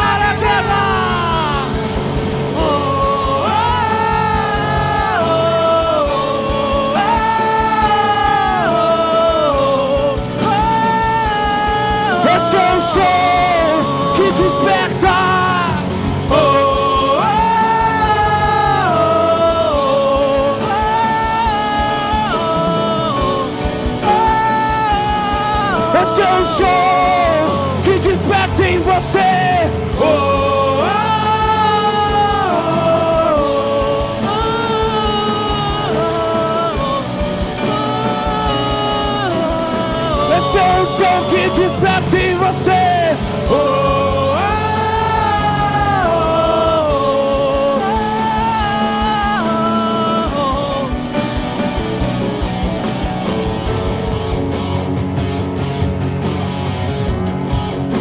Levante as tuas mãos aos céus.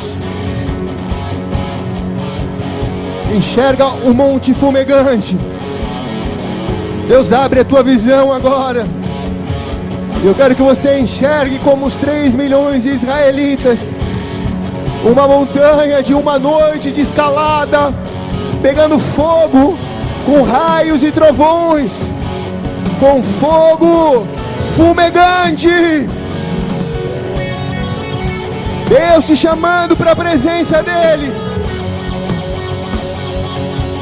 Talvez você diga, mas como eu sairei vivo? Mas assim te diz o Senhor: não viverás mais, mas serás transformado e viverás o sonho que eu programei para ti, assim te diz o Senhor. Não viverá mais segundo a sua vista, mas viverá segundo o plano que eu sonhei com você, assim te diz o Senhor porque morte e vida estão no poder dele. Força e ressurreição na presença do fogo de Deus. Rabacantanaye. Rabacantanari andarial da labachori andaralamahaye. Rebecantanamaye. É melhor estar ali no alto da montanha do que junto com a multidão, do que junto com os 3 milhões de pessoas que se distanciaram da presença de Deus. Ei, cuidado para que a multidão não te convença do contrário, que é a vontade do Senhor, boa, perfeita e agradável. Deus nunca contou com a maioria. Deus nunca contou com a maioria. Deus sempre teve os seus remanescentes, sempre teve os seus 300, sempre teve os seus 12. Com esses, Deus fez grandes prodígios e maravilhas sobre a face da terra. É uma decisão que talvez você não consiga decidir pela tua família, porque é uma decisão individual. Sobe a montanha quem quer, sobe a montanha quem ama, sobe a montanha quem deseja o Senhor.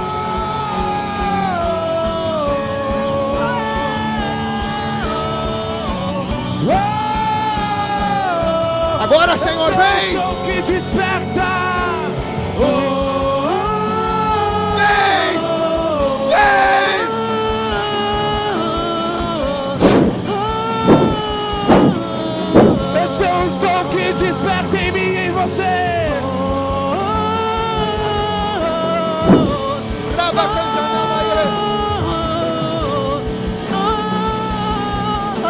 É um som e um fogo que desperta. Oh,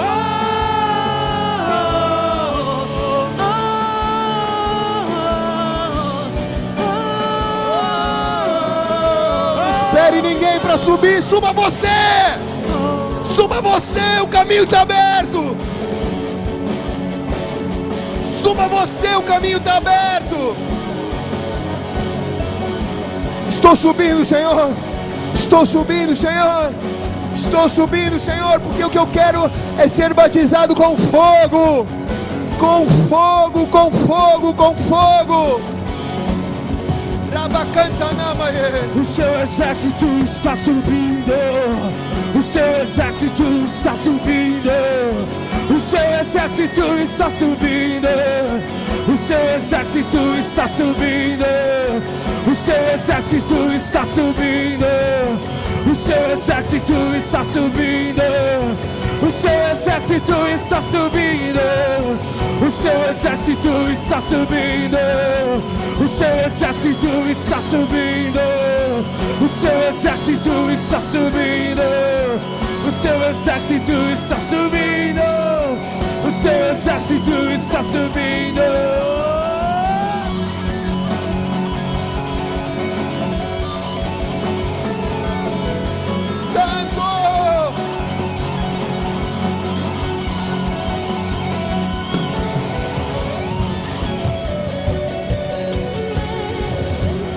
Rabakantanamaye, Brabalabanamachondre, Bacantana마ye. Por que, que a nuvem não pode descer, Senhor? Porque Deus espera que eu suba uma noite de montanha, uma noite de montanha, quilômetros e quilômetros montanha acima, um sacrifício pessoal, um sacrifício pessoal, para que cada passo que eu dê eu esteja mais longe de mim e mais perto da presença de Deus. Deus podia fazer com que aquela nuvem descesse no arraial e os 3 milhões de pessoas serem tomados por ela, mas não. Deus se reuniu no alto da montanha.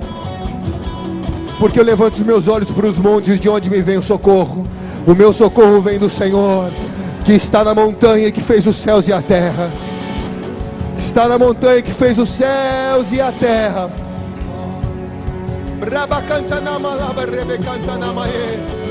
Quero te ver de novo. Quero te ver, quero te ver. Quero entrar na nuvem de glória.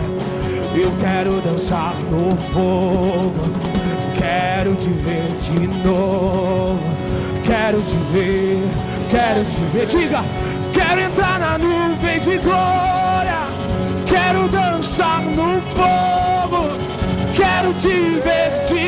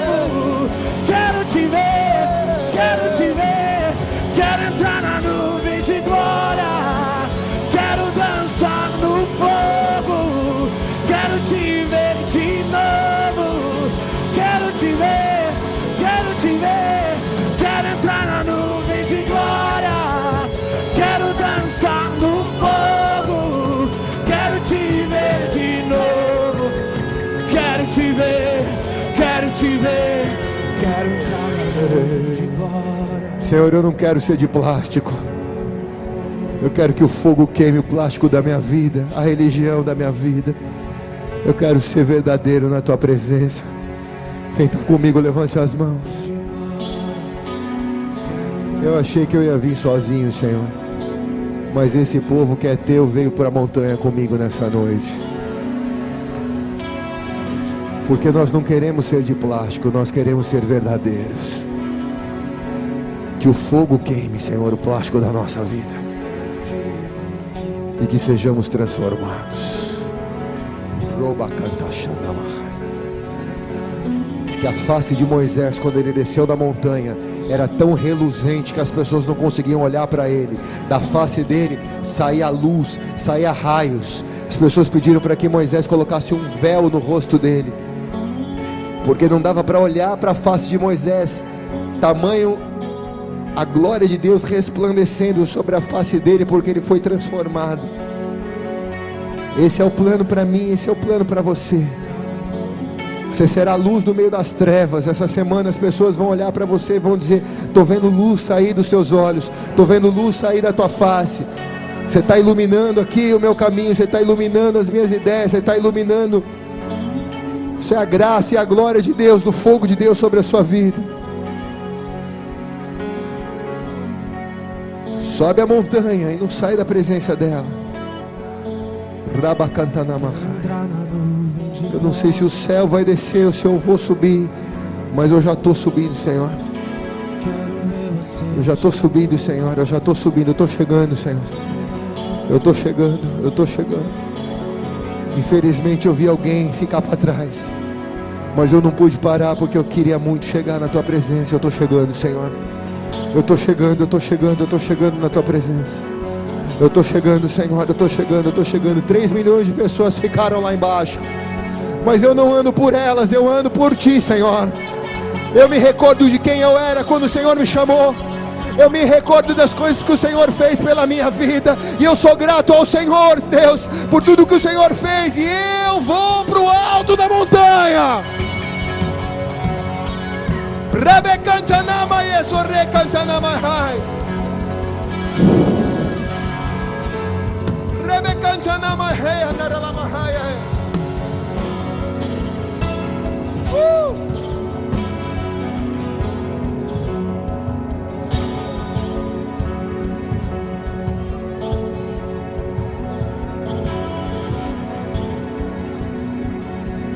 Cantanama hai. Levante tuas mãos. Uh. Relâmpagos e trovões saiam do trono de Deus, anunciam o tempo da chuva, anunciam o tempo de Deus. É chegado o tempo de Deus na tua vida. Relâmpagos e trovões saem do trono de Deus anunciam o tempo da chuva, anunciam o tempo de Deus. Deus vai virar a tua página essa noite. Levante as tuas mãos na presença dEle. Glorifica o nome dele bem alto, igreja. Glorifica o nome dele bem alto. Levanta a tua voz, glorifica o nome dele bem alto. Glorifica o nome dele bem alto. Hoje Deus põe fim à tua guerra, assim te diz o Senhor.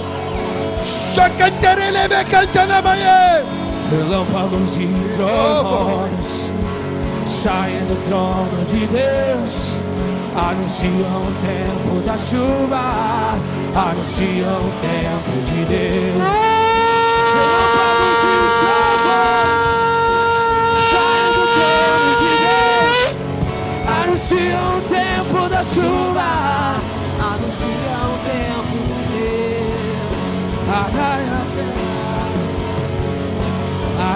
arai a terra, plantai sementes, pois a chuva virá. Tirai as pedras, tirai as pedras, arai a terra, arai a terra, lançai sementes, lançai sementes, pois a chuva virá. Uma colheita se manifestará jamais foi vista sobre a terra. Nações inteiras se prostrarão, cidades inteiras serão varridas pela glória do Senhor. Relâmpagos, relâmpagos e trovões saem do trono de Deus anunciam o tempo da chuva, anunciam o tempo de Deus. Relâmpagos e trovões saem do trono de Deus, anunciam o tempo da chuva, anunciam. Tirai as pedras, tirai as pedras, tirai as pedras, arai a terra, arai a terra, plantai sementes pois a chuva virá. Tirai as pedras, as pedras, arai a terra, plantai sementes, pois a chuva virá. Diga uma colheita, uma colheita se manifestará que jamais foi vista sobre a terra. Oh! Nações inteiras se prostrarão, cidades inteiras serão varridas pela glória do Senhor. Relâmpagos e trovões saem do trono de Deus, anunciam o tempo da chuva, anunciam o tempo de Deus. Relâmpagos e trovões saem do trono de Deus, anunciam o tempo da chuva, anunciam o tempo de Deus. Sim, Senhor. Sim, Senhor, o teu tempo.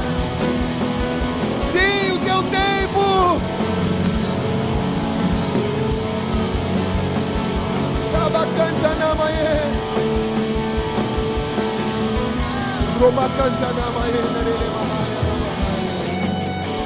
Levante as tuas mãos aos céus. Espírito Santo.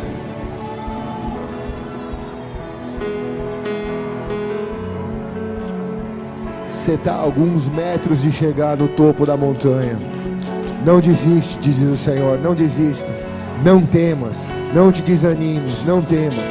Não se sinta pecador o suficiente a não ser digno de subir na montanha. Deus vai perdoar os seus pecados e tirar a iniquidade dentro de você. Deus me mostra que há pessoas a poucos metros, 200 metros do cume da montanha, mas com desejo de voltar para trás. Está mais perto de você chegar no cume da montanha do que você voltar para trás. Não olhe para baixo, não olhe para trás.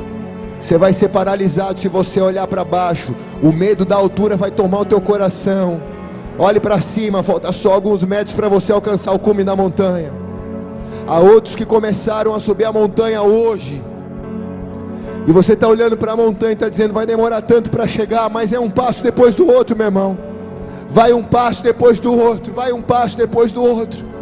Quando você olhar, você já passou da metade da montanha para cima.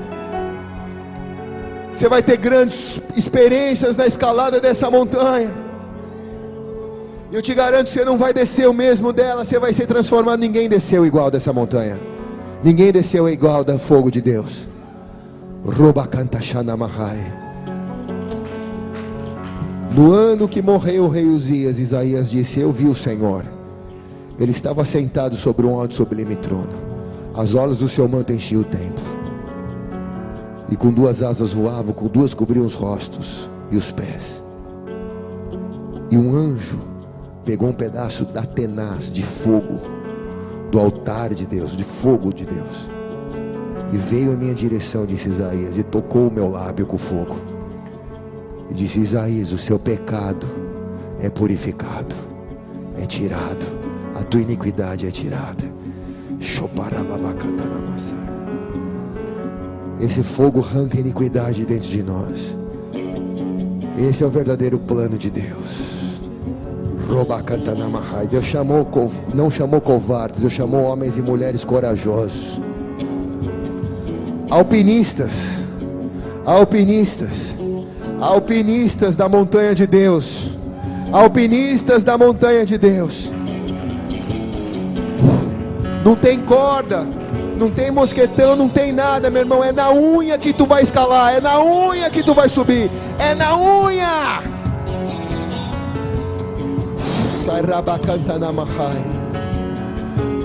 Uh. que a casa das águias é no alto da montanha, por isso a palavra do Senhor diz que os que são como as águias renovarão as suas forças e voarão como as águias, diz o Senhor. Correrão e não se cansarão, não se fadigarão, mas renovarão as suas forças e voarão como águias, diz o Senhor.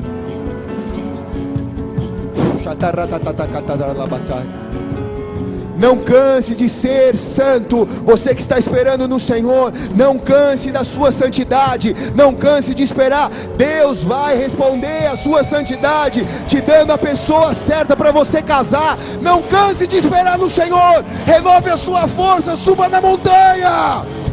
Suba na montanha. Mas, pastor, estão falando de mim lá na faculdade. Não tem problema, suba na montanha. No alto da montanha ninguém te vê, só Deus te vê. No alto da montanha, quando a nuvem te cobrir, ninguém te enxerga. Só Deus te vê e te transforma. Suba na montanha. É o lugar do refúgio. É o lugar do socorro. Rabacantanamaed, Rebecosonomahayalai. Rebecantanala, Rebecosonomahai. Levante as mãos. Uh, Deus está aqui. Uh, uh. Espírito Santo, transforma. É um fogo que queima de dentro para fora, não é de fora para dentro. Sempre é de dentro para fora. Quando você sobe no alto da montanha, o fogo acende dentro de você, queima de dentro para fora. Você não serve mais para o pecado, você não quer mais as coisas do pecado. Você não quer mais o bezerro de ouro. Você não quer mais o ouro. Você quer o Deus que é dono do ouro e da prata.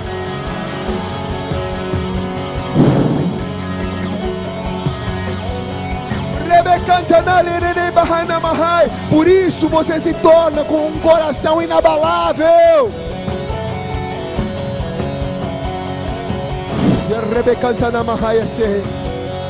Oh, Espírito de Deus, oh Espírito de Deus.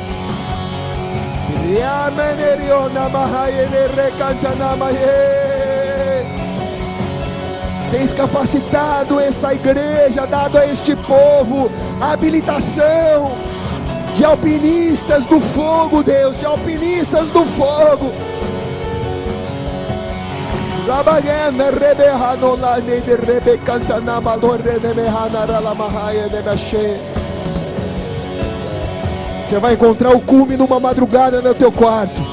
Você vai encontrar o cume numa adoração no teu carro. Você vai encontrar o cume na hora do teu almoço, quando você estiver jejuando e orando no banheiro do teu, do, do, do teu emprego, do teu trabalho. Você vai encontrar o cume numa hora onde você estiver angustiado e desesperado. Você vai encontrar o cume na montanha nessa hora.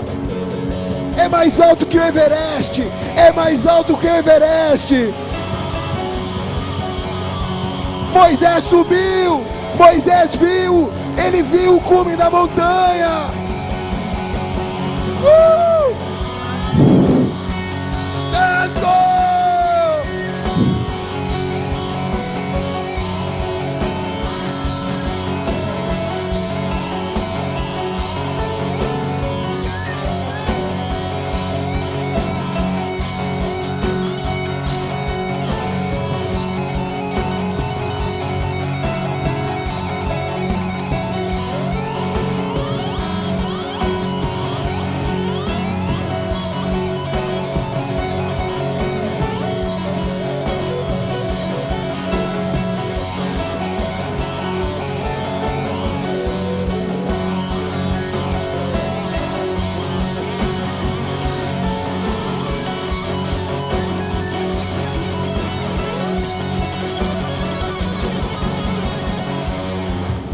Pegue na mão do irmão que está do teu lado aí.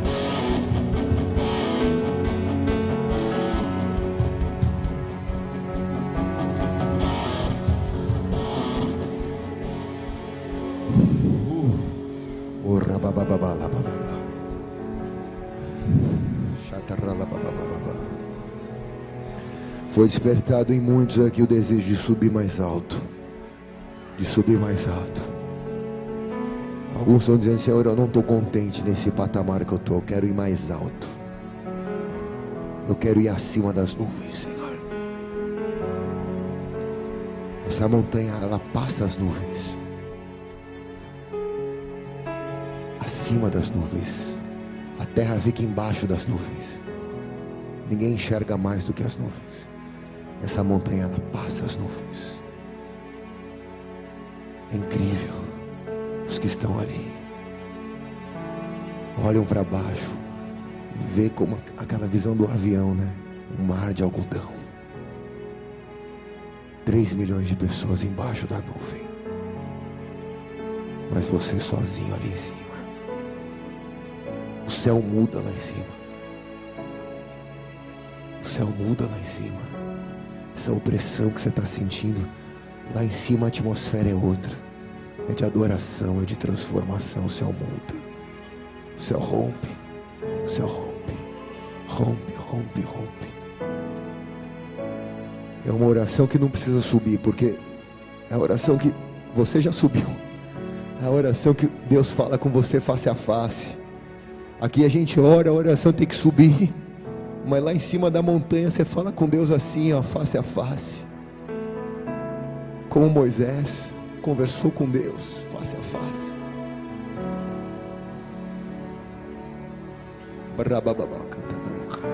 Foi despertado o desejo de alpinistas da fé, alpinistas do fogo aqui. Você vai ler mais a Bíblia, você vai buscar mais a Deus, você vai ter as suas experiências com Deus, irmão. É maravilhoso vir aqui ver os pastores pregando, Mas você, nada disso vai comparar com as experiências que você vai ter com Deus. Você vai contar suas experiências com Deus para as pessoas, vão ser, vai ser tão edificante. Você vai ter os seus momentos com Deus. Se você já teve alguns momentos e há muito tempo não tem, é porque ou você caiu da montanha ou você parou onde você estava. Sobe. Tem mais ainda para você. Deus só começou a fazer a obra na tua vida, tem mais ainda. Tem face de Deus que você não conhece, tem nome de Deus que você não conhece, tem a glória, tem glórias de Deus que você ainda não viu, tem milagre que você não viu, tem canção que você nunca cantou, tem música que você nunca ouviu, tem som, instrumento que tem no céu que você nunca ouviu aqui na terra, tem tanta coisa. Tem comida que você nem imagina. Tem tanta coisa no céu. Passa a montanha, cara. Sabe, você não precisa tomar um ácido. Você não precisa fumar um beck. Você só precisa buscar a presença de Deus e vum, romper. Chega uma hora que rompe, pum, rompe. Rompe. É como se você estivesse na estratosfera da terra. Rompe. Tudo é leve lá em cima na presença de Deus. Tudo é leve lá em cima. Vai ser assim sobre você esse tempo. Sobre mim, Senhor, eu também quero, por favor. O Senhor sabe que eu preciso disso para mim. Eu estou pregando para mim também, Senhor. Eu também quero. Eu não quero ser de plástico. Eu quero ser de verdade, Senhor. Junto com a igreja. A gente vai subir, Senhor. Em nome de Jesus, na tua presença. Se você pela primeira vez está aqui na presença de Deus, antes de você ir embora, tem um balcão do boas-vindas, passa ali, deixa o teu nome e pega um presente. Quero te convidar a estar com a gente no café da manhã que a gente tem aqui, não vai te custar nada, só vir poder conhecer eu e a pastora pessoalmente. Se você está pela primeira vez hoje aqui, passa ali, deixa o teu nome, entrega a sua vida a Jesus.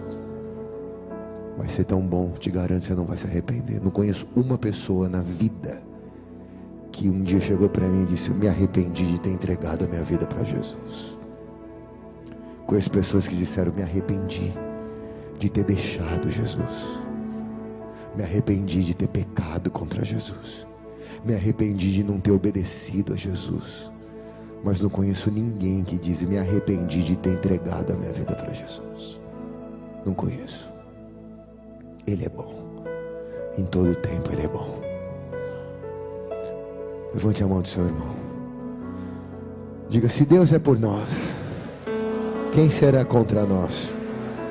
O Senhor é o meu pastor, e nada me faltará. Agindo Deus, quem impedirá? Oremos todos, Pai nosso que estais no céu.